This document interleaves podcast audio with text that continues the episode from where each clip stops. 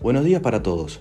Les habla Estefano Drago y Carmela Hernández del equipo de Asset Management de AIBA para compartirles nuestro resumen sobre el desempeño de los mercados financieros durante la última semana.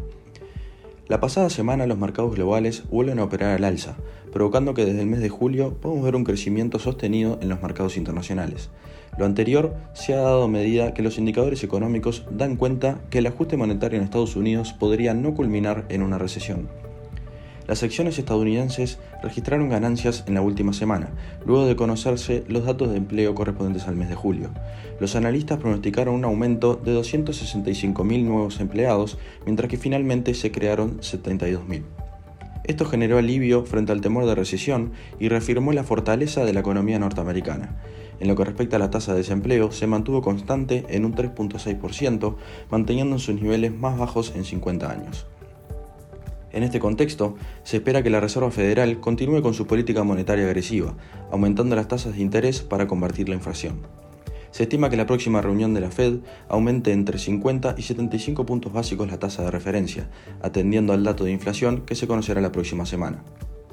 Respecto a los datos económicos, en Estados Unidos se conocieron los datos de órdenes de fábrica de mayo, que crecieron un 1.6% mensual, superando el 0.5% esperado, y el ISM de servicios de junio, que fue positivo, alcanzando los 55.3 puntos básicos, superando la previsión de 54.3.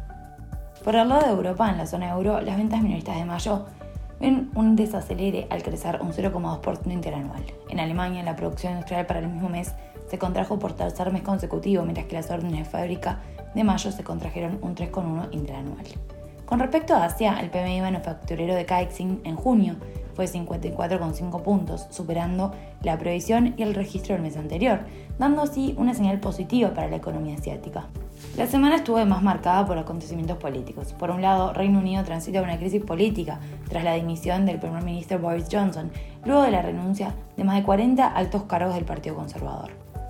Por otra parte, la nación japonesa se mantiene en estado de conmoción luego de que el ex primer ministro Shinzo Abe falleciera durante un discurso en un acto de campaña electoral el pasado viernes tras ser alcanzado por dos disparos. Se trataba de uno de los políticos más influyentes del país y del primer ministro con más años en el cargo.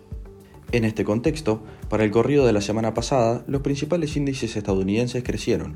El S&P 500 y Dow Jones presentaron una suba de 3.01 y 1.83% respectivamente.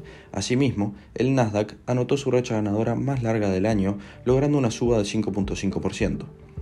Por otro lado, en Europa, los índices bursátiles también presentaron retornos positivos, con el Eurostock 50 y el DAX alemán aumentando 1.69 y 1.68%. En Asia, los resultados fueron mixtos, con el Nikkei 225 de Japón avanzando 2.24%, mientras que el Hansen retrocedió 0.61%. Por el lado de la renta fija, la curva de rendimiento de 2 y 10 años se invirtió por cuarto día consecutivo el viernes, históricamente en una señal de posible recesión. No obstante, de acuerdo con lo mencionado anteriormente, los datos sobre el fortalecimiento del mercado laboral indicarían que la economía continuará con un alto dinamismo. El rendimiento de los bonos del Tesoro de 10 años avanzó 9 puntos básicos en la semana y cerró en 3,08%.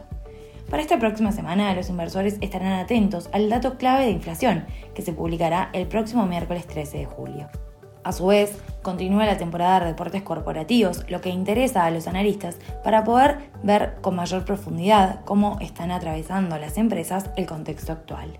Hasta aquí llegamos con nuestro resumen semanal. Cualquier consulta o comentario, los invitamos a que nos contacten a nuestra casilla de Investment Support. Muchas gracias a todos.